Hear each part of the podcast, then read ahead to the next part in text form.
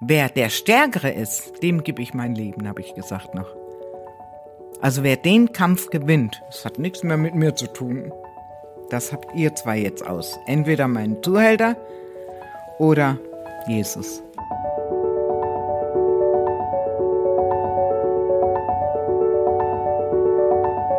Der Flügelverleih. Mit diesem Podcast kommst du an.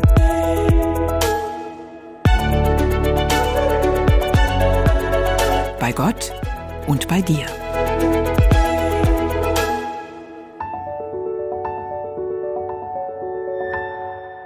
Unser heutiger Gast hat mehr erlebt, als in ein Leben passt.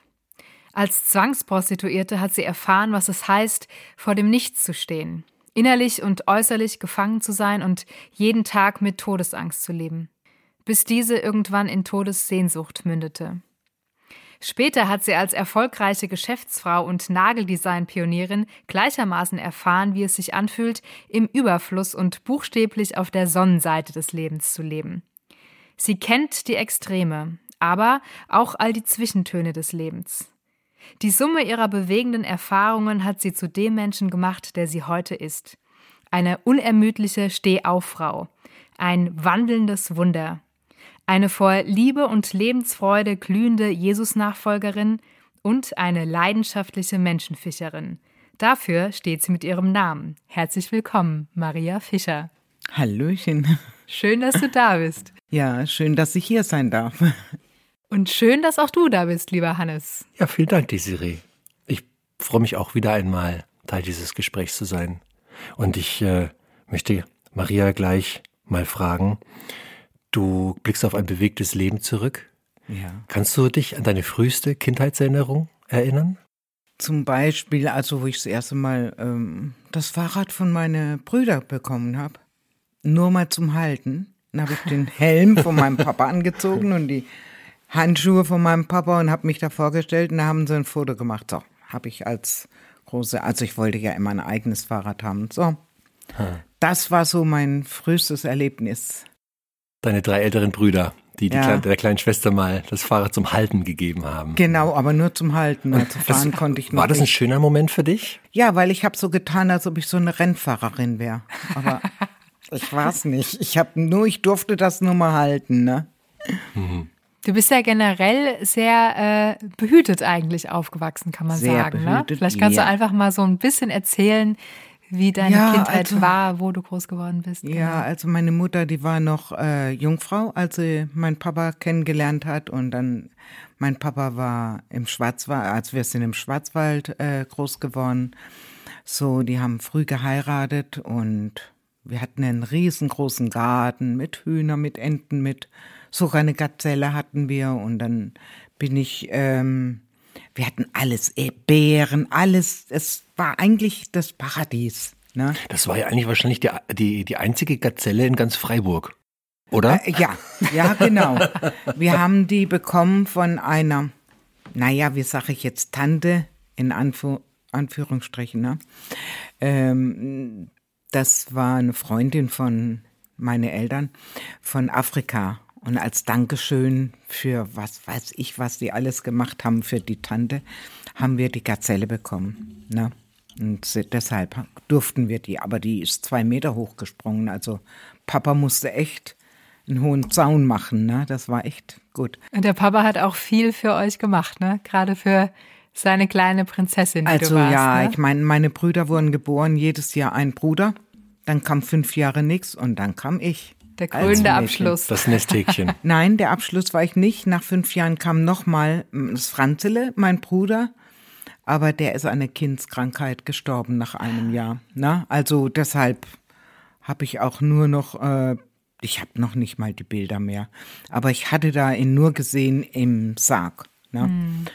Kann ich noch, weil ich ein Bild hatte davon.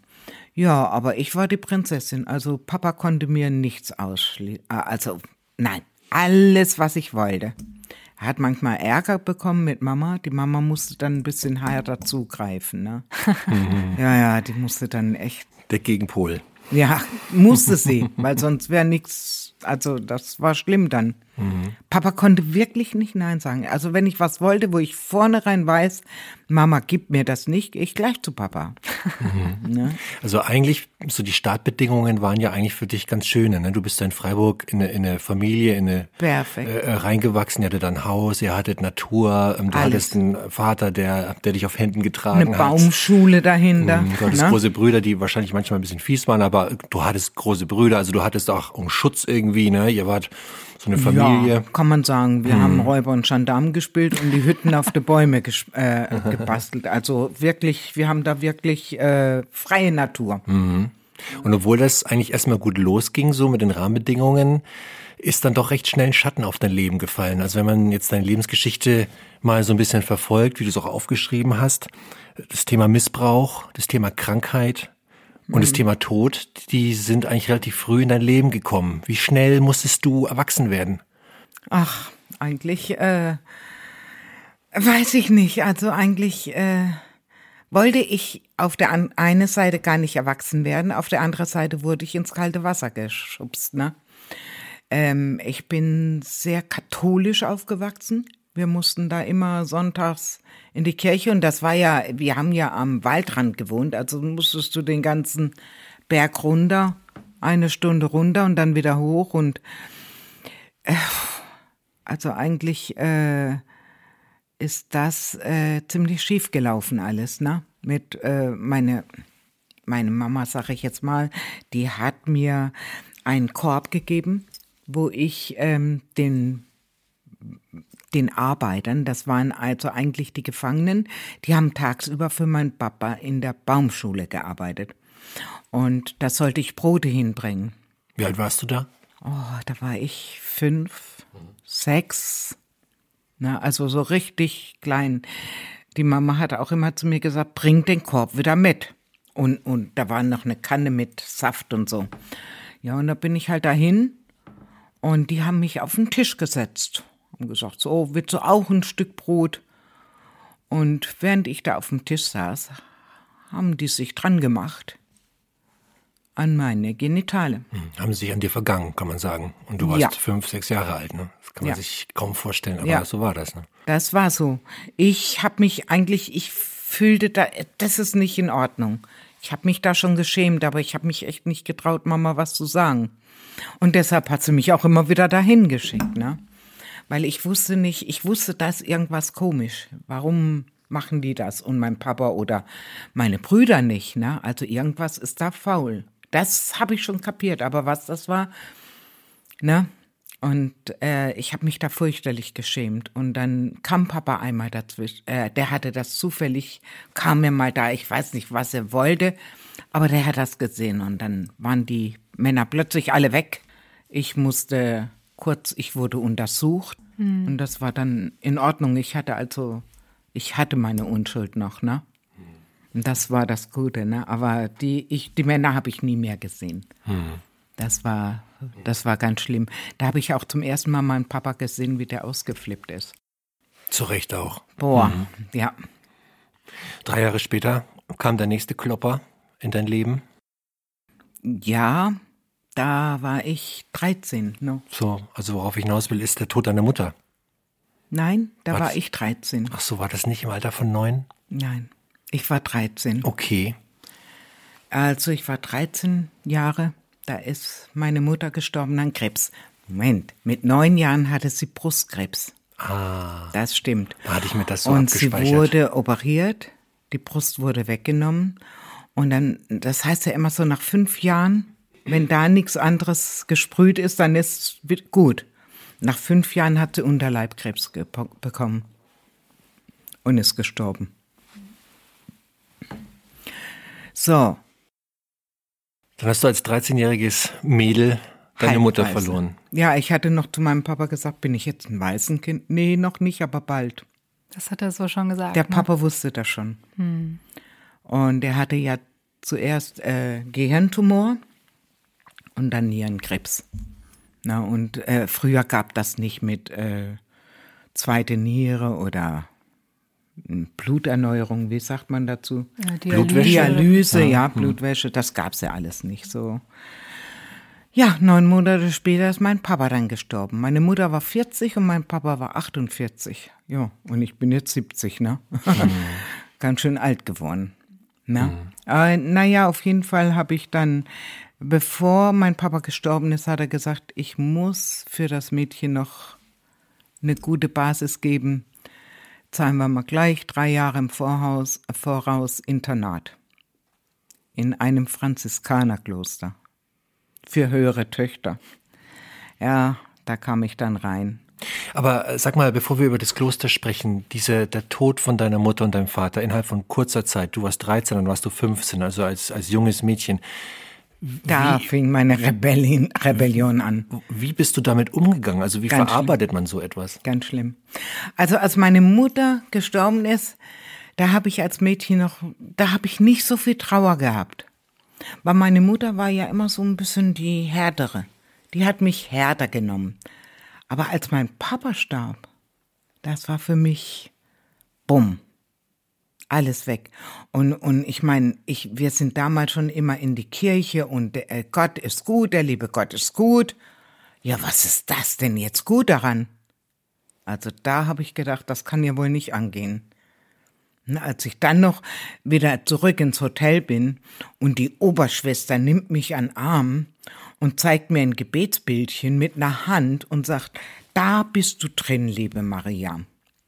Ich sag, wie meinst du das? Ja, dein Papa ist verstorben, während du wieder zurückfährst. Während du zurück, Papa hat ja im Krankenhaus gelegen. Ich habe ihn ja besucht noch. Ich durfte vom Internat, durfte ihn besuchen, weil es kritisch war.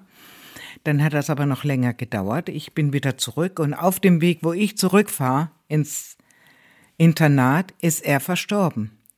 Ja, und dann kam die Nachricht und die hat sie mir dann, jetzt bist du in die Hand von dem göttlichen Papa, von Gott. Oh mein Gott, das war für mich der Schock des Lebens. Das will ich aber gar nicht. Mein Papa ist die Bezugsperson. Ich konnte ihn anfassen, ich konnte mit ihm sprechen, ich konnte meine Wünsche rausgeben. Was kann ich mit Gott machen? Na, der nimmt mir meine Eltern und sagt so, jetzt musst du mich lieben. Also, das war für mich als Kind unbegreiflich. Was soll das denn? Ist doch egoistisch. Und dann warst du aber ja, wie du schon gesagt hast, in einem katholischen Kloster, wo Ja. der Glaube ja, nehme ich mal an, auch eine große Rolle gespielt hat. Wie, wie, wie, wie Total. bist du damit zurechtgekommen? dann? Gar nicht. Ich habe versucht, dass ich, äh, ja, ich habe alles versucht. Es gibt äh, im Internat so, ja, da musst du drei Dinge anstellen, verbotene Dinge, und dann fliegst du da raus. Habe ich gemacht. Na, ich habe mir Zigaretten holen lassen, habe in der Toilette geraucht und ich wusste, die Schwester Katharina, die steht vor der Tür. Und habe ich so richtig durchgepustet unten durch. Erste Verwarnung. Zweite Verwarnung war dann, ach ja, Liebesbriefchen schreiben, weil wir mussten jeden Morgen in die Kirche. Und auf der anderen Seite waren die Jungs vom Dorf. Und oben in der Empore waren die Schwestern. Und die haben ja ein Auge drauf, ne? Und dann habe ich das so gemacht, dass die das merken, so ein kleines Briefchen, Liebesbriefchen geschrieben und dann so mit dem Fuß unten Zu den Jungs. rübergeschoben, so, aber so, dass die das da oben sehen. Das war dann die zweite Verwarnung. Ja, und die dritte Verwarnung war dann beim Völkerballspielen. Wer traut sich einer Schwester den Schleier abzuziehen? Beim Völkerball. Passiert doch mal, ne? beim Vorbeigehen. Ja, das war ich dann. Hast du es drauf angelegt, aber rausgeflogen bist du trotzdem nicht. Naja, dass ich, was ich nicht wusste, dass mein Papa schon für drei Jahre im Voraus bezahlt hatte. Und die wollen ja keinen Verlust machen. Also ich kam zwar zur ehrwürdigen Mutter und ich wurde auch, man hat zu mir wirklich gut zugesprochen. Ich darf das nicht mehr machen, aber weil wir ja deinen Papa noch gekannt haben, dass er so ein feiner Mann ist, darfst du noch bleiben. Ja, klasse. Das war's dann. Also deine Zeit beim Franziskanerkloster hat dich nicht Gott näher gebracht, eher im Gegenteil, eher noch weiter entfernt. Rebellisch. Ich bin total rebellisch. Irgendwann geworden. bist du 18 geworden und du schreibst in deinem Buch einen Satz, der mir hängen geblieben ist. Das sagst du, du warst 18 und hast den Glauben an Menschlichkeit und Mitgefühl verloren. Total, ja. Was ist geschehen, dass du diesen Satz so aufgeschrieben hast und dass das für dich, dass das passiert ist? Ähm, weißt du, wenn fremde Leute zu dir äh, dich heruntermachen oder kontrollieren oder was, ne, dann kannst du das vielleicht noch nehmen. Aber wenn es die eigene Familie ist, und so war das, ähm, ich kam ja, als ich aus dem Internat raus bin, bin ich ja zu meiner Oma, mein Oma und Opa von Mamas Seite aus. Das waren großartige Leute, also gar nichts gegen die. Nur meine, meine Oma war eine sehr strenge Person. Kontrollierend alles. Ne? Ich musste ja alles, ich ich musste aus dem Haus nur mit Korsett. Immer schön Rücken gerade. Also es habe ich bestimmte Regeln gehabt, die ich einhalten muss. Vor allen Dingen, wenn ich dann bei meinem Onkel habe ich gelernt in der Konditorei ähm, ähm, Kauf, Kauffrau. Und wenn ich da fertig war, Feierabend, in die Straßenbahn, einmal durch die Stadt durch, nach Hause. Ja, ich wollte ja unbedingt mal da raus in der Stadt und das war direkt vom Kino und da die schönen Bilder sehen, weißt du, Hollywood und weißt du, vom Winde verweht, so diese Bilder einfach, macht ja nichts, wenn ich einmal aussteig und die Bilder guck und dann die nächste, alle fünf Minuten kommt wieder eine Straßenbahn, ne? Das merkt die Oma nicht. Das habe ich gemacht. Das war mein Verhängnis. Er hat ein Auto angehalten, die haben hinten die Tür aufgemacht, haben mich nach einer Straße gefragt und dann hat mich ein Junge hinten reingeschubst, von hinten. Ich hatte keine Chance und das waren drei Spanier und die haben mich dann außerhalb von äh, Freiburg, wo sie gewohnt haben, in so Art Baracken, Baustellenbaracken und ja, dann saß ich da in dem Zimmer drei Betten, drei Schränke, ein Tisch in der Mitte und drei Stühle. Und die haben mich aufs Bett gesetzt, das kannst du schon mal ausziehen, haben erstmal Brot gegessen mit Wurst und so große Messer, als wirklich richtige Dolche gehabt. Und ich hatte gezittert, ne? Und ich habe so gezittert, ich, es ist mir heute noch, ich, ist heute noch alles im Kopf, das ganze Bild.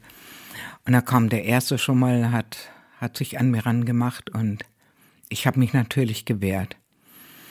Er hat mir die Kleider vom Leib gerissen, gerissen, das ist alles kaputt gegangen, ist mit dem Messer so, hat er rumgefuchtelt und hat mir so viele Schläge auf den Kopf gegeben.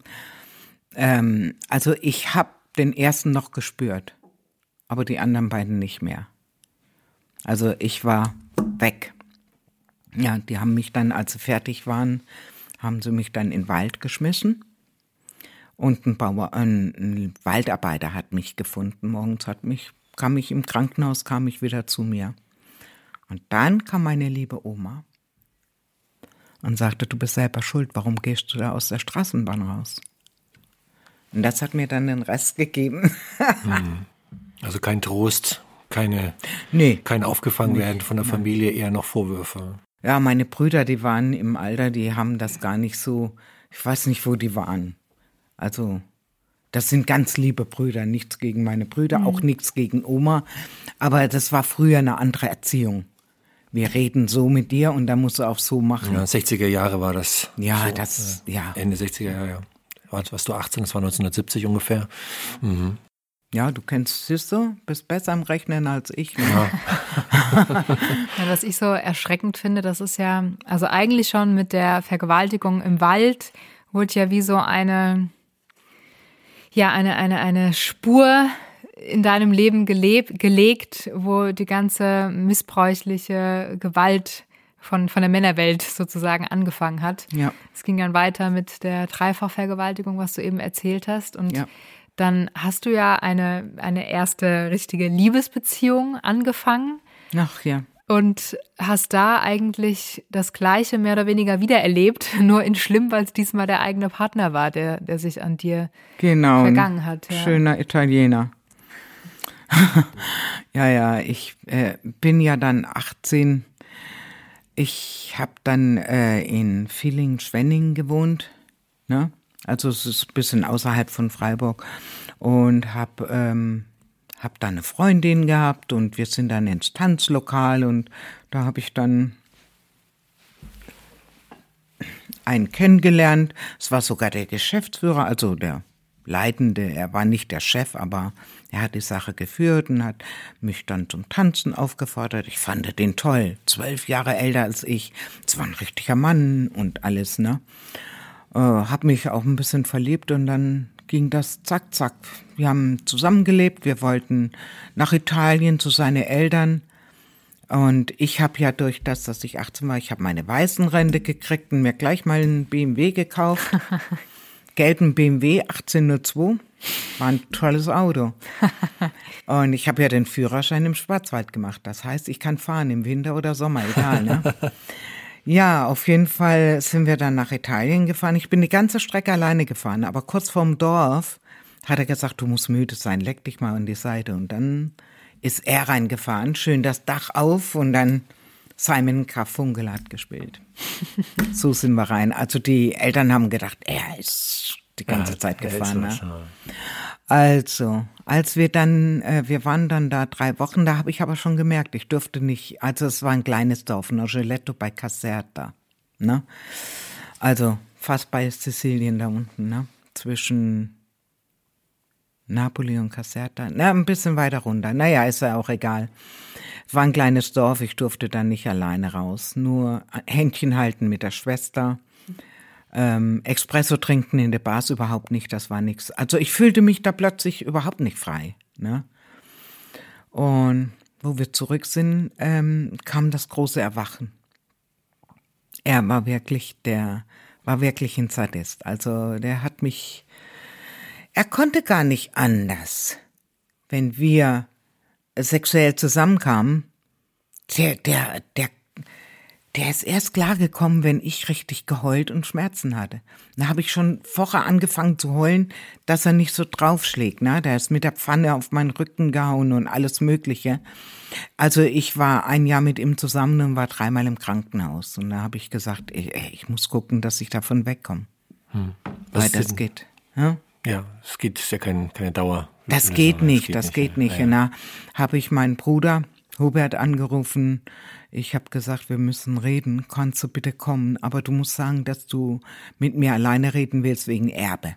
Weißt du? Dann lässt sich der, dann lässt er sich drauf ein. Sonst ist er immer dabei. Ne? Der hat mich ja immer, da fing die Kontrolle schon alt. Ich wurde immer von Männern kontrolliert. Das war. Das ist ja nicht nur einmal passiert. Ne? Nein, deine, nächste, deine nächste Beziehung war das gleiche. Dasselbe. Ganz ähnliches Thema. Und du schreibst in deinem Buch, ähm, was dich so getrieben hat, war eigentlich diese Sehnsucht nach Annahme, nach, nach Liebe, Freiheit und nach, Liebe und Geborgenheit. Ja. Und hast die halt natürlich bei Männern gesucht. Ist ja auch erstmal ganz normal, dass man als Frau sagt, so, in einer, in einer Paarbeziehung, da, das ist ein Schutzraum, da bin ich nicht alleine. Ne? Mhm. Und äh, aber diese Sehnsucht hat dich eigentlich äh, reihenweise immer wieder in die falschen Männerarme reinge reingeführt irgendwie. Ja, ja. Was, was würdest du sagen, so jetzt in der Nachschau, ähm, was ist da eigentlich falsch gelaufen, dass, dass deine, sagen wir, diese Flopquote in Anführungszeichen, dass die so, dass die so hoch war? Hast du da eine Erklärung dafür? Ähm, ja, es ist, also wenn ich es jetzt vom, ich weiß jetzt nicht, ob das, ob ich das hier reinbringen kann, aber wenn ich jetzt vom geistlichen Ding aussehe, wenn du einmal mit gewissen Dämonen belastet bist, es kommt immer wieder zurück und du hast automatisch, die suchen sich immer. Das weiß ich heute. Damals habe ich gedacht, ey, warum komme ich immer an diese Männer ran? Ich wollte kein Weichling haben, das wollte ich nicht. Ich wollte einen, der mich beschützt. Mein Papa, ich habe immer gesucht, so ein Typ wie mein Papa. Na, der hat mich beschützt, der hat mir die, die Wünsche von meinen Augen abgelesen, also einer, der mich behandelt wie eine Prinzessin. Ich wollte einfach nur Liebe, Anerkennung und Freiheit, auch wenn ich mal Freiheit brauche. Das, ich habe halt dann immer nur das Gegenteil gekriegt, ne? Immer Kontrolle und ja.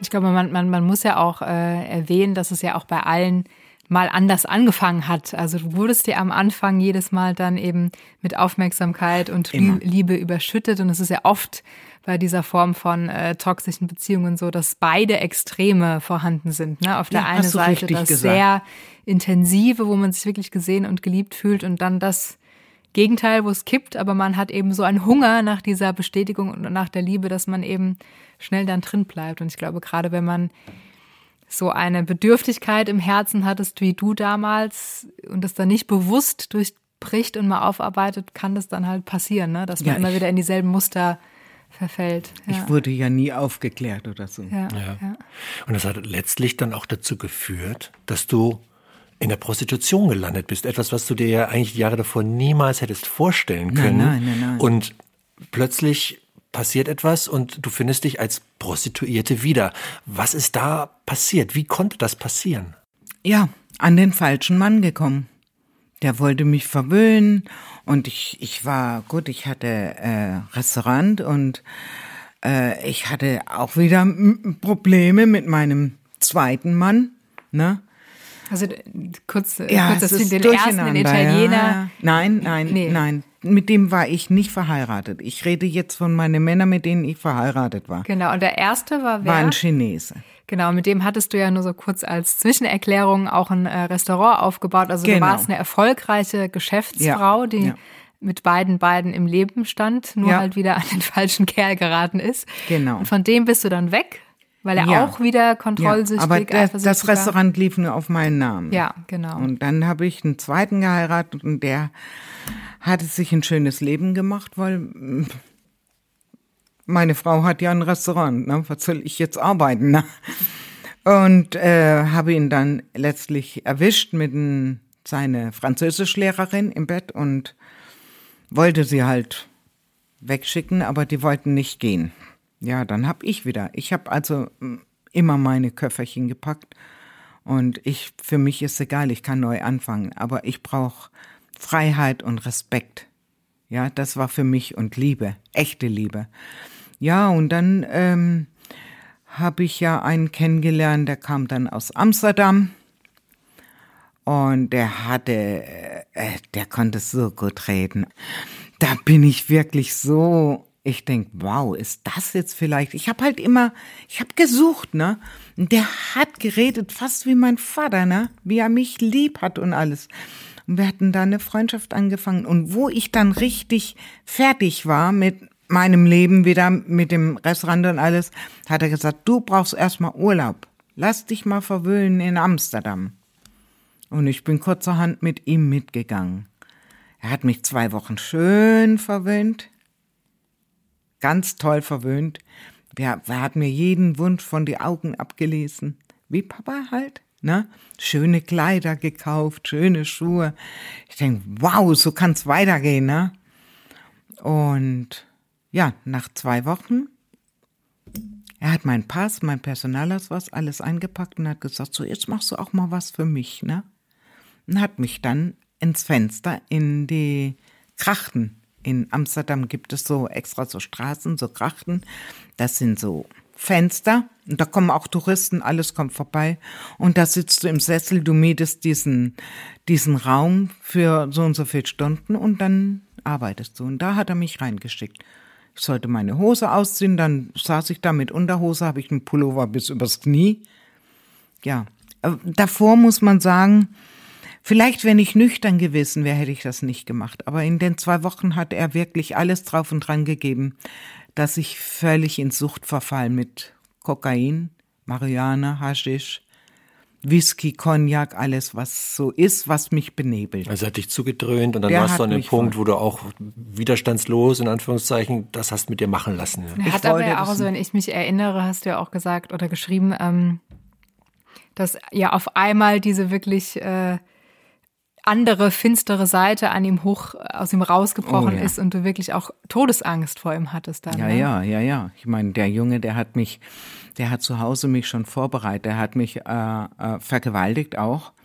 Aber ich fand das da gar nicht schlimm, weil ich habe schon vorher viel Schlimmeres mitgemacht und ich dachte einfach, ja, die Männer sind halt so abrupt, die müssen halt so. Aber wo ich dann nicht, äh, wo ich das nicht wollte, da in das Fenster sitzen, da hat er mich dann richtig auf den Herd gesetzt und hat einen Herd angemacht. So, willst du oder willst du nicht?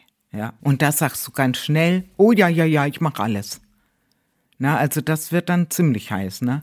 Tja, und Ja. dann gab es diesen Moment, wo du plötzlich in diesem Schaufenster, nackt in diesem Schaufenster in Amsterdam Also sitzt. nicht ganz nackt, aber quasi, sehr- also ja, ja. zumindest, du warst, und dann gab es auch die, erst den ersten Freier, dann kam der zweite Freier, der Ja, dritte ja, Freier er hat und so. das vor, er hat das draußen schon alles abgemacht. Mhm, Und so ging das dann los. Ja. Ähm, und, und dann, so warst du plötzlich auf, von, von heute auf morgen in Eine der Prostitution. Prostituierte, ja. Mhm, Eine Prostituierte. Ähm, wie, wie bist du damit umgegangen? Also irgendwann hast du ja für dich realisiert, du bist jetzt ja völlig im falschen Film. Ja. Wie, wie ging's dir damit? Also, Also der Mann hat mich ja, der hat mich ja immer zugedröhnt. Von morgens schon mit Kokain. Also mein, mein Naseknochen, der war ja richtig schon weich. Ne? Da haben wir ja schon überlegt, ob wir da eine Platte reinziehen, ne? Das, wenn das zu weich wird, ne? Und äh, mit Alkohol morgens schon, ne? Und dann hat er, ähm, hat er, er war so ein Lehrmeister im Sex. Er hat mir dann alles beigebracht, wie ich Live-Shows mache, wie ich äh, äh, Frauen auf der Bühne befriedigt, äh, alles, alles, alles. Und hat mich eigentlich zur Edelnutte gemacht. Ich war dann nicht mehr im Fenster, ich war dann in einem sehr, äh, sehr, wie sage ich, teuren, reichen Club für die Reichen. da lässt sich noch mehr Geld verdienen. Also er konnte noch mehr Geld verdienen. Da dadurch, konnte ja. er richtig Kohle machen, weil ich war eine sehr, ja, blonde Löwenmähne. Ich hatte eine gute Figur. Also ich war die Gefragte und mache auch noch Live-Shows auf der Bühne mit Kerzenschein und Wachs runter. Also es war grausam. Für mich war es die Hölle. Und äh, das, ich war also von morgens bis abends war ich stony und benebelt und betrunken und konnte das nur so aushalten. Also wenn ich nicht funktioniert habe, dann hat er alles gemacht, damit ich funktioniere. Ich sag wirklich alles. Das kann man gar nicht so in der Öffentlichkeit sagen, was er alles gemacht hat, aber Wie viele Jahre ist das so gegangen? ein Jahr. Ein Jahr. Ja, ich, ich habe dann auch, ähm, ich hatte dann sogar in diesem Sexclub ein Extrazimmer mit Satomashu. Ich durfte dann auch mal die, die Kunden aufhängen. ja, ja, das, das war dann wieder der Gegenzug. Jetzt darf ich mal, ne? Also es war, es ist, es ist die Hölle. Es kann sich kein Mensch vorstellen, der nicht da drin gelebt hat. Was, was mir sehr, ähm, ja, bildlich noch vor Augen geblieben ist, als ich dein Buch gelesen habe oder betreut habe, ja auch als Lektorin, ähm, dass du in diesem Bordell dann auch Augenzeugin ähm, von einem Mord wurdest von einer Ja. Freundin. Ja, Ähm, ja. Und das ist nicht das einzig Schreckliche, was du noch so erlebt hast. Du hast auch miterlebt, wie eine andere Kollegin und Freundin sich den goldenen Andrea, Schuss ja, gesetzt hat. Eine, eine Deutsche. Also das sind ja alles ähm, Szenen, die man eigentlich sein Leben lang nicht mehr vergisst. Vergisst. Und trotzdem bist du irgendwie, hast du es irgendwie geschafft, deinen Überlebenswillen ähm, aufrechtzuerhalten. Aber ja, kam es dann trotzdem auch irgendwann an einen Punkt, wo, wo du gesagt hast, und jetzt, jetzt Ja. will ich nicht mehr. Ja, ja, ja, natürlich. Ich habe das, äh, zuerst habe ich das ähm, mit Tabletten versucht. Ich habe dann gesagt, also für mich gibt es keine Rettung mehr, ne? Also so will ich nicht weiterleben. Ich habe im Unterbewusstsein habe ich gewusst, äh, das bin ich nicht mehr. Es ist eine total andere Frau. Ich will doch nicht so weiterleben. Na, und wenn du schon mal siehst, eine Andrea, mit der ich dann eine Nacht hatten wir Dienst, ne? Und danach äh, dasselbe, was sie sich in die Vene äh, schießt, hat sie mir in die, hat sie mir auch gegeben, aber ich habe es in die Zigarette gemacht. Und ich war so benebelt und ich komme dann wieder zurück von der Toilette. Ich hatte einen Blackout und ich stupse sie an, weil sie immer noch da saß an der Wand. Und da sag ich, "Ja, wie viele Farben siehst du denn? Und so geredet, ne? Und ich stupse sie so an und sie kippt rum. Ey, da habe ich erst mal realisiert, die ist ja tot, ne? Und dann bin ich gleich äh, raus und da hat schon wieder mein Zuhälter gewartet und habe ich ihm das gesagt.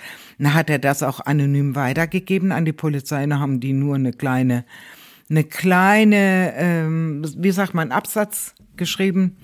Schon wieder eine Deutsche, die sich einen goldenen Schuss geholt hat. So, das war's. Nicht mal der Name von ihr, ne? Also es ist so traurig. Viele Prostituierten sind wie Tiere. Und so werden sie auch behandelt von den Männern und alles. Und das, na, wir, bei uns gibt, also in der Zeit gibt es eine Regel, du darfst dich nie äh, unter den Mann legen. Du musst immer obendrauf sein. Ne? Und eine Kollegin, die hat sich leider, die hatte schon zu viel Arbeit gehabt und war müde und hat sich unter ihn gelegt. Und das war ein Maniak, der hat sie von oben bis unten aufgeschlitzt. Und wenn du sowas mal miterlebt hast, dann hast du die Hölle erlebt. Ja. Also du hast ja wirklich in die tiefsten Abgründe reingeschaut. Die tiefsten, also die, ja. diese Sehnsucht, die du hattest nach Liebe, nach Annahme, nach Geborgenheit, hat sich eigentlich ins Gegenteil verkehrt. Du hast alles verloren. Dein, der vermeintliche Mann der Träume ist dein Zuhälter geworden. Ja. Du, du, du bist wie eine Ware verkauft worden, ja. bist in der Zwangsprostitution gelandet, in der Drogenabhängigkeit, Alkoholabhängigkeit. Äh, Menschen um dich herum sind äh, gestorben. Du selbst hast auch eine Todes Sehnsucht gehabt. Ja, Tabletten ja. hast du gerade erwähnt. Ja, ja, Im Buch schilderst du noch von zwei anderen Situationen, wo du versucht hast, dir das Leben zu nehmen. Es hat nicht geklappt, aus welchen Gründen auch immer. Also du warst wirklich, tiefer geht es nicht mehr. Nee. Und meine Frage ist, Maria, was ist passiert, dass du doch da rausgekommen bist ja, und dass ja. es dann doch noch mal in eine andere, in eine gute Richtung gegangen ist. Mhm. Ja, ich musste mich, ich meine, ich war inzwischen eine Edelnutte. Das heißt, äh, ich war sehr teuer, so 1000 Gulden in der Nacht. Ne, das war also jetzt, heute wäre das jetzt, glaube ich, 3.000, 4.000. Also, das war zu damaliger Zeit. Euro meinst du dann 3.000, 4.000 Euro für eine Nacht? Ja, ja. Ist so die Größenordnung? Ja, ja, das ist so. Also, es ist schon, ja, und ich habe dann immer geguckt, dass ich auch einen guten Dienst mache, ne? Auch wenn die Männer mal geschlagen werden wollen oder gekratzt, da brauchst du echt starke Fingernägel, ne? Und wir haben da äh, gehört von einem missionaren Ehepaar. Also Leute, die an Gott glauben, die machen, haben da ein Nagelstudio. Die kamen mit einer neuen Art, das ist eine Pionierart gewesen in Amsterdam. Und die kamen und haben so Acrylnägel gemacht, die wirklich hart sind. Da kannst du richtig schön deinen Dienst machen, ne? Und ja, und da bin ich immer hin und die haben mir von Gott erzählt, Gott und die Welt und Jesus. Ich sag bitte, wenn ihr wollt, dass ich hier Kunde bleibe, bitte redet so einen Quatsch nicht. Ja, ich bin damit durch. Also ich bin kein Kind mehr. Ich habe wirklich so die Frau raushängen lassen, also äh, die harte Frau, ne? Weil ich hatte ja keine Liebe mehr. Ich hatte nur noch, lasst mich mit dem Scheiß in Ruhe. So habe ich mit den Leuten geredet, ne? Und sie haben mich immer geliebt. Die haben mich, die haben mir in die Augen geguckt und ich denke, du kannst zu denen sagen, was du willst. Die haben trotzdem so eine Ausstrahlung.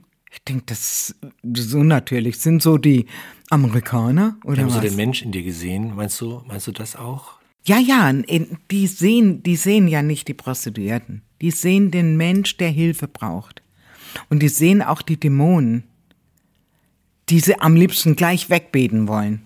Verstehst du? Da. Und ich habe ja nur gesehen, ach, Quatsch. Also ich glaube nicht an Gott, lasst mich in Ruhe. Warum bist du so hart, haben sie mich dann auch immer gefragt. Ja, stirbt deine Mutter mal mit 14, mein Papa mit 15 und kommst zu der Oma und ins Kloster und alles, äh, da wärst du genauso wie ich. Na, also ich habe immer Ausreden gebracht, warum ich so rebellisch war, weil ich hatte immer so den Drang nach Freiheit. Ne? Freiheit und Liebe, das ich hatte eigentlich immer nur einen Wunsch, dass ich so einen Mann krieg, wie mein Papa war. Ja, aber Gott lässt das nicht zu. Hm, fertig. Aber die haben mich jeden Monat musste ich ja zum Auffüllen hingehen, ne? Ja, war das natürlich, ne? Da musst du wieder hin. Und die haben, ich habe da immer so eine Geborgenheit gespürt, ne? Wenn ich rein bin, so ein friedliches Ambiente. Also es war einfach schön. Gemütlich und die haben mich verwöhnt und ach, das war, also so sollte das immer sein. Ne? naja, und ähm, ich wollte aber, das Leben so war zu hart für mich, ne? Und ich habe gedacht, ich glaube, ich höre mit dem ganzen Scheiß auf. Ne? Ich, schaff's nicht mit Tablette, aber ich wohne im sechsten Stock. Also wenn ich da runterknall, bin ich auch tot. Und dann kam der Abend, wo ich gesagt habe, so, du machst jetzt Schluss. Ne? Er war gerade nicht da, er war abends raus, er hat wohl Drogen verkauft, er hat ja auch noch mit Drogen gehandelt. So hatten wir manchmal sogar noch Razzia bei uns in der Wohnung, ne? Das war schlimm. Also, naja, auf jeden Fall habe ich gedacht, so, bist alleine, kannst du dich richtig eintrönen und dann runterspringen. Also ich musste im nüchternen Zustand geht das ja nicht, ne? Dass du dich umbringen willst, ne? Ja. Und dann habe ich halt Drogen genommen, Kokain, geschnüpft, geschnüpft, geschnüpft, geraucht, gleich das Kokain. Ich hatte sogar einen Cocktail, also das ist halb Kokain, halb Heroin, aber geraucht. Ich habe nie, nie, das hatte nicht, eine Edelnutte darf keine äh, Marken haben. Ne? Also so Keine ein, Einstiche. Nein, nein, kein Fall. Dann das verliert zu Wert. Und das wollte er nicht. Ne? Ich bin ja eine wertvolle Ware. Ne? Schlimm, ja. Und ich habe so viel getrunken. Ich habe ich eine ganze Flasche Whisky, ne? Und dann, also ich hatte, weiß ich nicht, aber über drei Mille oder was, ne? Ich hatte äh, Kokain und immer wieder geschnüpft und ich saß auf dem Geländer. Ey, ich habe gedacht, das gibt's doch nicht. Warum lässt du dich nicht einfach fallen? Das Balkongeländer praktisch, oder? Ja, du musst dich nur fallen lassen. Es war wie so, es war ein Kampf. Ich will da runterspringen. Aber ich sitz ja schon auf dem Geländer und das war ein schmales Geländer. Du musst dich nur rüber. Aber du, du hast das Adrenalin, aber irgendwas stoppt dich daran, ne? Aber ich wusste nicht was. Ey, dann noch mal ein bisschen Kokain, noch mal ein Haschisch-Zigarette, noch mal Whisky. Dann war die Whiskyflasche alle, habe ich dann noch Cognac genommen, also so richtig. Und mit einem Mal bin ich gefallen. Aber auf die Innenseite. Es war so. Ich habe eigentlich gedacht, dass ich auf die Vorderseite, also aus dem Balkon rausgesprungen äh, bin. Aber es war so eine Macht. Verstehst du? Die mich einfach auf die Balkonseite geschmissen hat. Ich weiß, dass das heute, dass das Legion von Engeln waren. Das sind keine kleine Babys, die Engeln. Das sind Streitmächte, ne? Das sind. Und ich lag da auf dem Fußboden auf dem Balkon und ich habe einen totalen Blackout gekriegt. Ich habe mich total übergegen. Alles kam, überall kam alles raus. Ich lag da und ich habe geschrien nach Gott. Da habe ich zum ersten Mal geschrien. Wenn es dich wirklich gibt, dann hol mich doch endlich. Oder mach mich zu einer normalen Frau. So wie ich früher war. Ja. Und dann, ja, ich hatte mir drei Nägel gebrochen. Mein Mann hat mich dann am Morgen da gesehen, also mein Zuhälter, habe ich geduscht, aber ich musste ins Nagelstudio. Und ich sah schlimm aus. Also Augenränder wie noch was. Ja, und dann kam ich da ins Nagelstudio. Ja, und dann kam die Irene mir entgegen und sie hatte Tränen in die Augen, als sie mich gesehen hat. Die sagt, Mädchen, du brauchst Jesus. Du kannst ohne Gott nicht leben mehr. Ach ja? Jetzt sag mir mal, was soll ich dafür tun und was muss ich bezahlen? Das war meine Antwort auf ihren, auf ihr Sagen, ich brauche Jesus. Und dann hat sie richtig, die Tränen liefen ihr so runter. Sagt sie, du musst gar nichts machen und du musst auch nichts bezahlen. Komm. Und da sind wir ins Lager runter mit, dem, mit ihrem Mann und sie und noch eine, Susanne hieß die. Und haben sie Hände aufgelegt. Ich saß auf dem Stuhl und haben für mich gebetet. Haben sie gesagt, das musst du nachsprechen. Ne? Und dann haben sie auch noch, haben sie gesagt, die braucht auch gleich noch den Heiligen Geist, die braucht die Kraft. Ja, dass es sonst so hat. Und mit einem Mal, wo die so, also ich habe ein Gebet nachgebetet, das weiß ich noch. Jesus, ich weiß, dass ich schuld bin, aber du bist für mich gestorben, für meine Sünden. Danke, Jesus, dass du in mein Herz kommst und alle diese, was man so betet, wenn man Jesus einladet, in sein Herz zu kommen, ne? Habe ich alles sag ich jetzt mal ein bisschen runtergeleiert, weil die ja gesagt haben, ich soll das nachbeten. ja, es ist tatsächlich so. Und dann haben sie gesagt, die braucht den Heiligen Geist. Und als sie dann angefangen haben zu beten, im Spirit, im, im Geist, ey, da, da ging's los bei mir. Da ging's los.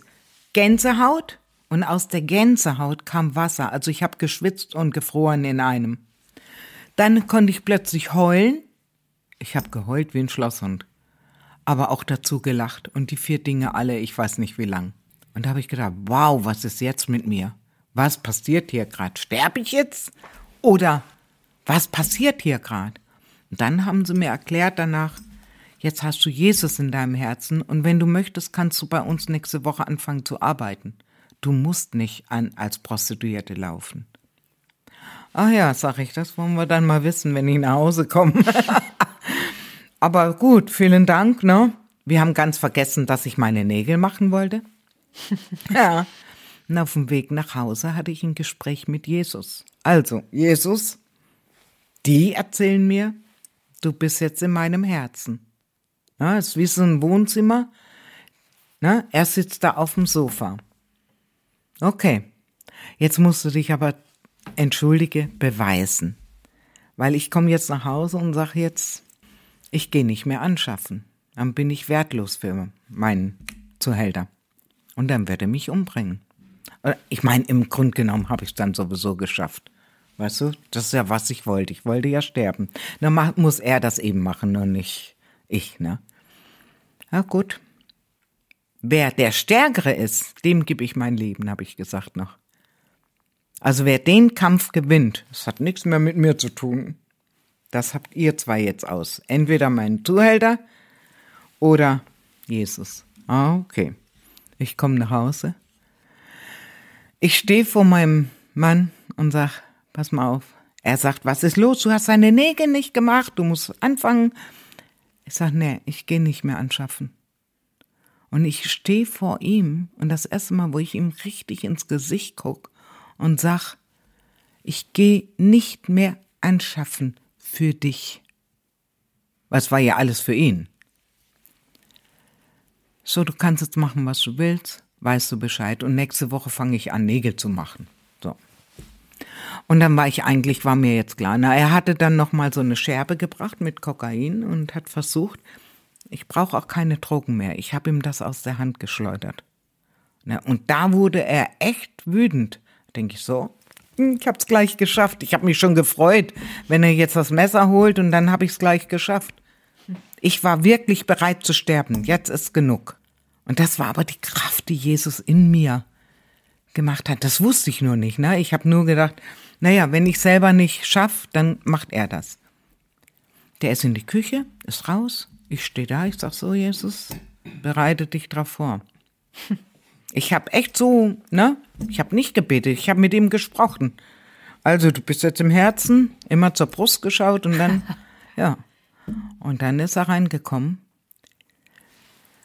Der steht vor mir.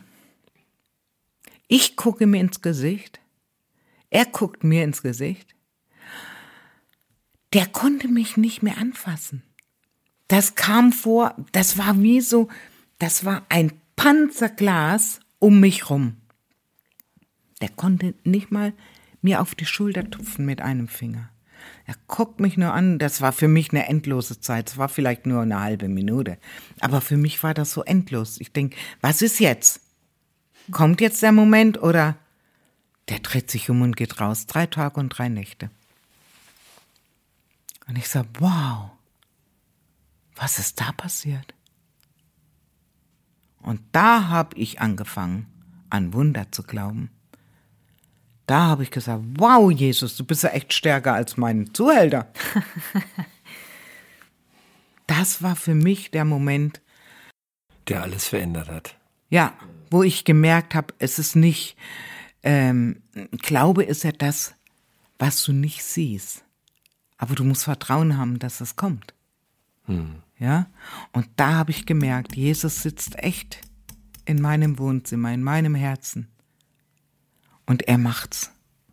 Aber das habe ich halt vorher nicht. Und dann habe ich natürlich die Beziehung aufgebaut mit Jesus.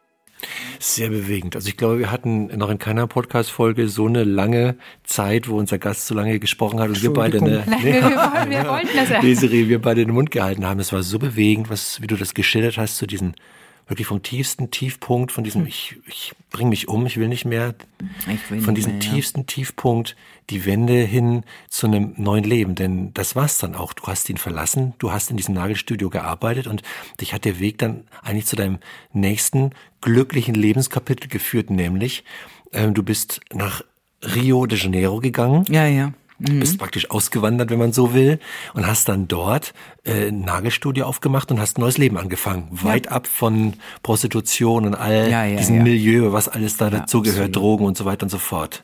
Ja, absolut. Ich meine, ich hatte, ich hatte ja diese, ich hatte ja nur Jesus drin, dann habe ich Kraft, alles zu tun. Und mich hat ja immer schon dieses, dieses, diesen Weg nach Freiheit. Ja. Und dann habe ich mir halt überlegt. Und dann habe ich, ähm, wir hatten ja in, von Amsterdam aus, also das Ehepaar, die haben ja das Pionierarbeit gemacht in Europa. Die haben das eigentlich publik gebracht in ganz Europa und ich war lange im Team mit. Und dann durfte ich den ersten Kurses mal in Hamburg machen. Da habe ich dann auch wieder meine Tochter getroffen. Und ja, das war halt für mich, ähm, da war eine Brasilianerin, die hatte Striptease gemacht auf der Reeperbahn. Die hatte sich ein Apartment äh, gekauft an der Copacabana. Und die hatte davon geschwärmt, das gibt's ja noch gar nicht in Brasilien alles. Und da habe ich gedacht, das ist es. Ja? Und ich war dann eben auch mal in, an der Copacabana und habe dann gesagt, ähm, hey, mit dir oder ohne dir, mit dem zweiten Mann, der Brasilianer war, eines Tages werde ich da leben. Das war noch Hier vor dieser Cop- ganzen Das war vor Prostitutionsgeschichte, dieser ne? ganzen ja, Sache. Wie, wie eine Prophetie, könnte man jetzt sagen. So Das nachher. war, ja, ja, Ja, ja. das habe ich nicht gewusst. Also Gott musste mich eigentlich nur vorbereiten, weil ohne Jesus im Herzen oder mit, äh, ohne Gott hätte ich das gar nicht geschafft. Was, was, was mich interessieren würde, wir haben es ja vorhin schon mal angedeutet, du hast ja bis es zu diesem Punkt kam, wirklich so viel Grausames äh, aus nächster Nähe mit ansehen müssen, wo man ja eigentlich von einer Sache schon für sein ganzes Leben traumatisiert wäre. Ähm, dann war Jesus in deinem Herzen, aber ich frage mich, ähm, wie hast du es trotzdem geschafft, mit dieser Altlast, sage ich mal, umzugehen und mit, mit, mit diesen ganzen Bildern im Kopf? Also warst du dann von heute auf morgen innerlich komplett frei und heil oder war das auch ein Weg und ist immer wieder Das ist zurückgekommen? Immer, nee, das ist schon ein Weg. Ich meine, ich war, ich bin frei durch Jesus, durch sein Blut und das ist mir mit den Jahren ganz bewusst geworden. Aber das kannst du, ähm, ich kann es mal ganz einfach erklären. Wenn du jemand kennenlernst und du willst ihn richtig gut kennenlernen, was tust du? Zeit verbringen? Zeit verbringen und du informierst dich, wie hat er gelebt, als er ein Kind war? Wo ist er geboren? Wie sind die Eltern? Du willst alles wissen von ihm, dass du ihn kennenlernst, weil du bist ja verrückt nach ihm. Und ich wollte wissen, wer ist dieser Jesus wirklich? Nicht vom religiösen Sinn her, also ich, ich mag überhaupt kein religiöses Getue. Ne? Also da bin ich wirklich allergisch dagegen. Also nicht vom religiösen Sinn her, du musst das machen, du musst das, ne? Sondern wer war Jesus wirklich als Mensch, als er hier war? Ja. Und wo steht das besser geschrieben als in der Bibel? Ne? Also wir als Kinder durften nie die Bibel, die war ja heilig. Das hat ja nur der Pfarrer auf der Kanzel, die Bibel. Ne? So, also für mich war das dann, ja, besorg dir eine Bibel, geh gleich ins Neue Testament, da ist Jesus Leben. So, wenn du den kennenlernen willst, dann musst du da mal nachlesen, wie hat er gelebt? Wie ist er mit den Menschen umgegangen? Ja, und so in, in diesem ganzen, äh, sag ich mal, Periode hast, habe ich Jesus näher kennengelernt und habe immer versucht, auch so zu leben.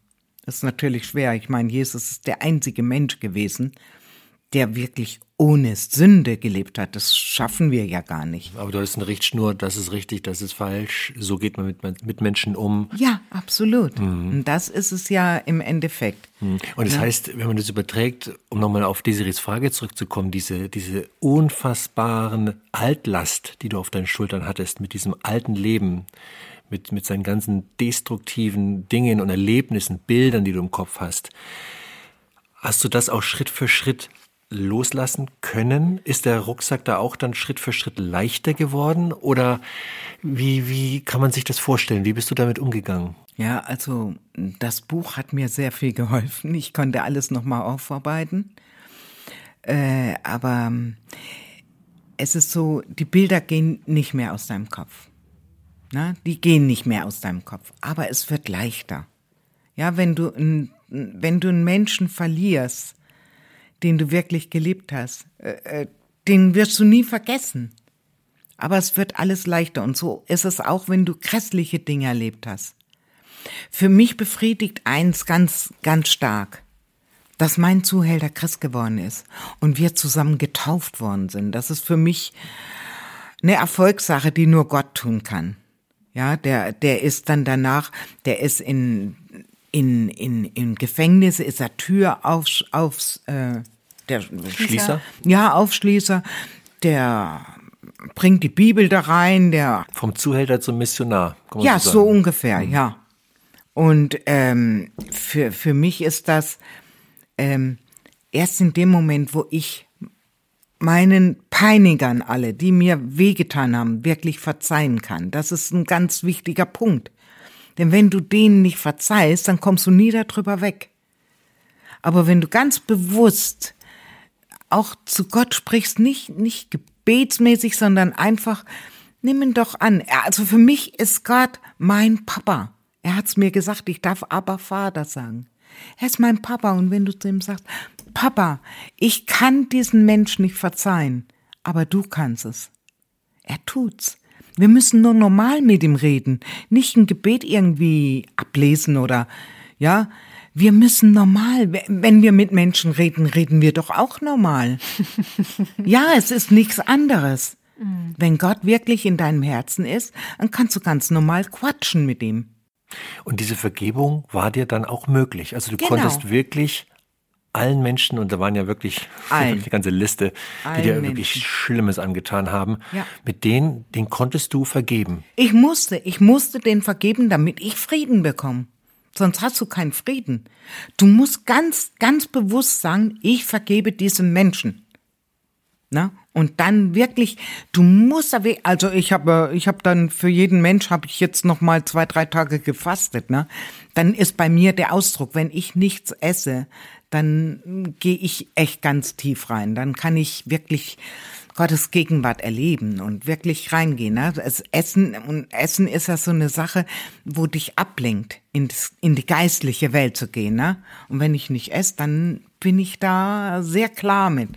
Und äh, hat mir auch Jesus ganz klar gesagt, du musst vergeben.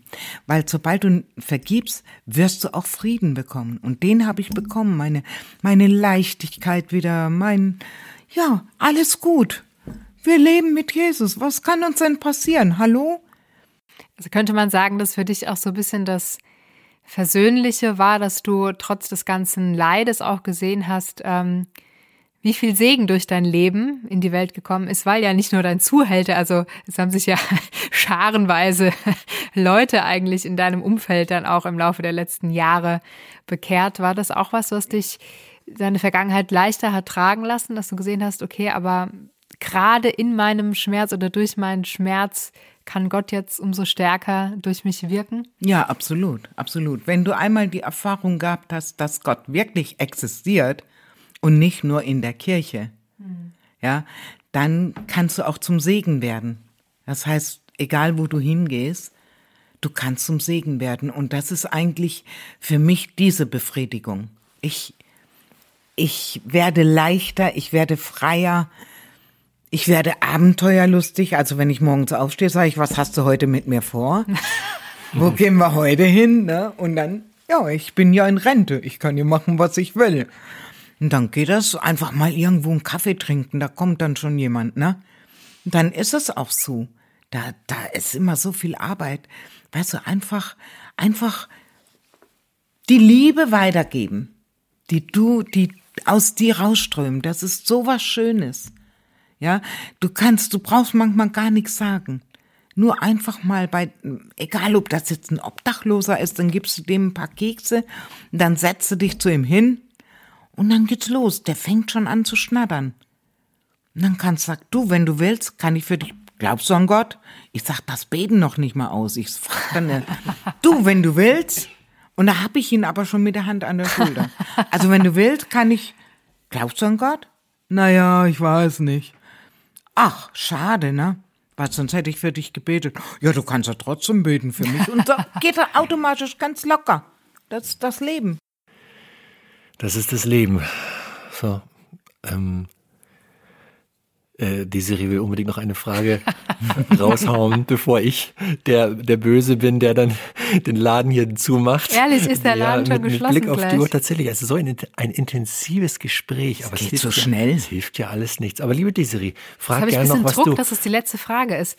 Aber ich versuche eine Frage zu stellen, die möglichst alles, was mir noch auf dem Herzen liegt, zusammen... Nee, also nur ganz kurz, ja. das wird man ja alles erfahren, wenn man dein Buch liest. Also dein Leben ist ja wirklich noch bewegt weitergegangen und auch nach deiner Bekehrung, wie man es in frommen Kreisen sagt, ist ja bei weitem nicht alles gut gegangen. Also du hast ja danach nee, nee. auch noch einiges äh, Schmerzhaftes erlebt. erlebt. Ja. Und ich würde, mich würde brennend interessieren, was du vielleicht jetzt auch den Zuhörern und Zuhörerinnen noch mitgeben kannst.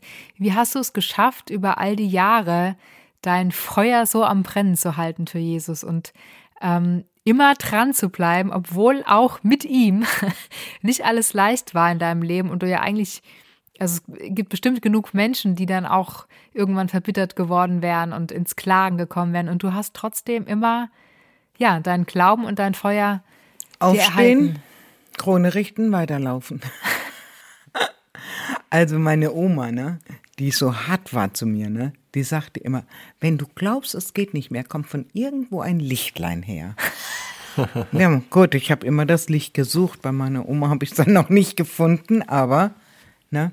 Nee, es ist einfach, du musst vergeben und dann kannst du auch weiterlaufen. Ja, und mit der Zeit, sobald du Jesus besser kennenlernst und einfach, für mich ist also ganz wichtig der Heilige Geist. Ja, ich meine, Jesus hat gesagt, er schickt uns einen, wir können größere Wunder tun. Was ist denn noch größer als Tode aufwecken? Ne? Also da ist ja schon der Punkt, wo wir uns sagen müssen, äh, okay, geht das jetzt in Fantasie über oder ist das Realität? Und da hast du deine Entscheidung zu treffen. Für mich ist das ein Abenteuer jeden Tag. Für mich ist Jesus im Herzen. Für mich ist Jesus mein Leben. Und Sterben ein Gewinn. Ich bin auf der Durchreise hier. Ja. Und wer will, kann mit mir gehen. Mhm. Das ist ganz einfach. Es, Gott hat uns so lieb, dass er uns nicht einfach in die Tasche steckt. Der Teufel ja. Aber Gott hat uns so lieb, dass er sagt, du kannst frei entscheiden. Ich gebe dir einen Kopf, dass du denken kannst, was willst du. Der Teufel nicht. Und das ist das Schöne. Wir dürfen entscheiden. Entscheiden wir uns für Gott oder entscheiden wir uns für das Leben? Für was entscheiden wir uns? Ne? Das heißt, du hast am Ende deiner langen Reise endlich die Freiheit und die Liebe endlich gefunden, frei. nach der du dein Leben lang gesucht hast. Ja, Amen. Ja, ja, Amen. Naja, aber so am Ende deiner Reise bist du ja noch. Ich meine, du bist jetzt 70 Jahre, das ist natürlich nicht mehr 20, nee, aber nee. da kann ja noch dies und das kommen. Inzwischen lebst du wieder in Deutschland, in Hamburg, ja. bist, stehst voll im Leben, bist vital, hast noch Dinge vor. Insofern sind wir sehr gespannt, wie, wie es mit dir weitergeht. Aber ja, ja. ich muss wirklich sagen, Maria, ähm, ich habe großen Respekt davor, dass du deine Geschichte, die ja wirklich voller Abgründe ist, zumindest die Hälfte deines Lebens ist, ist das, dass du den Mut hattest, das alles aufzuschreiben und zu veröffentlichen? Denn das ja, ist ja. ja. auch nichts, wofür man sich nee, irgendwie. Nee, es war äh, nicht einfach. Nee, nee. und mhm. ähm, ich, ich finde es toll, dass du trotzdem den Mut hattest, die, deine Geschichte aufzuschreiben, einem Verlag zu geben, dass es veröffentlicht wird und auch jetzt hier mit uns eine Stunde zusammenzusitzen und so offen zu erzählen, ja. was du erlebt hast im Schlimmen. Aber das Schöne ist ja auch im Guten. Denn ja. diese Wende, die du auch also wirklich sehr bewegend äh, erzählt hast, das ist ja wirklich eine Wende. Da glaubt man auch wieder ans Gute im Leben. Denn ja. wenn jemand wie du äh, die, das schafft, dann da, kann das jeder. Ja, ne, also kann man tiefer, kann man in tiefere Abgründe nee, nee, hineingehen. Nee, ähm, und trotzdem ist es möglich, äh, mit Gott an der Seite, mit dem Glauben im Gepäck, äh, das Ruder rumzureißen. Und wie du es vorhin gesagt hast, wer ist der Sieger? Ja, wer ja. gewinnt hier den Kampf um ja, dich? Und äh, äh, wer diesem Gespräch jetzt zugehört hat, weiß genau, wer der Sieger ist und wer stärker mhm. ist als ja. das Kaputte. Ne? Ja, ja, du musst einfach nur eins überlegen. Wenn du Jesus annimmst, dann bist du errettet. Weil es ganz klar steht das in der Bibel und da glaube ich auch dran, weil ich es realistisch erlebt habe. Jesus ist der Weg, das Leben und die Wahrheit. Wahrheit. Genau. Hm. Danke. Ja. Niemand kommt zu Gott außer durch ihn. So, also, wenn du ihn nicht annimmst, hast du schon verloren. Du wirst sterben? Okay. Wenn du ihn annimmst, er ist der Weg. Da kannst du nur noch gewinnen. Also es, es gibt keinen, vielleicht verliere ich, vielleicht gewinne ich. Du kannst nur gewinnen. Mhm. Und dann, warum versuchst du es nicht? Was kann dir denn Schlimmeres passieren, als dass du in die Ewigkeit mit mir tanzen tust? da freue ich mich jetzt schon drauf, ja, Maria. Wir, haben wir singen und tanzen. Wir haben Party jeden Tag mit Jesus. Ja, eine schöne Schlussperspektive. Vielen Dank, liebe Maria, für ja, deine Zeit, für die, für die offenen Worte ähm, sehr, sehr bewegend, deine Geschichte. Sehr berührend. Vielen ja, Dank, dass du das mit uns geteilt hast. Ja, vielen Dank, dass ich es teilen durfte. Ne? Von Herzen gern. Was für eine intensive, gute Stunde. Für dich, liebe Zuhörerin, lieber Zuhörer, wahrscheinlich genauso wie für uns. Schön, dass auch du dabei warst. Wir hoffen, dass du trotz der Schwere in Marias Leben auch viel von ihrer Hoffnung mitnehmen konntest. Vielleicht auch für deine eigenen schweren Momente. Wenn du noch mehr über Maria Fischers Leben erfahren willst, dann empfehlen wir dir ihr Buch mit dem Titel Weil Liebe unbezahlbar ist, das sie gemeinsam mit Priska Lachmann geschrieben hat. Erhältlich ist es auf gerd.de oder im Buchhandel, besonders bei deinem Spezialisten für christliche Literatur. Und wenn du magst, dann lass uns gerne ein Abo da, damit du keine neue Folge verpasst. Und über eine Bewertung des Flügelverleihs freuen wir uns auch. Und zum Schluss geben wir dir noch ein Zitat von Maria mit auf den Weg. Wenn wir Gottes Liebe in die Welt tragen, dann macht er den Rest.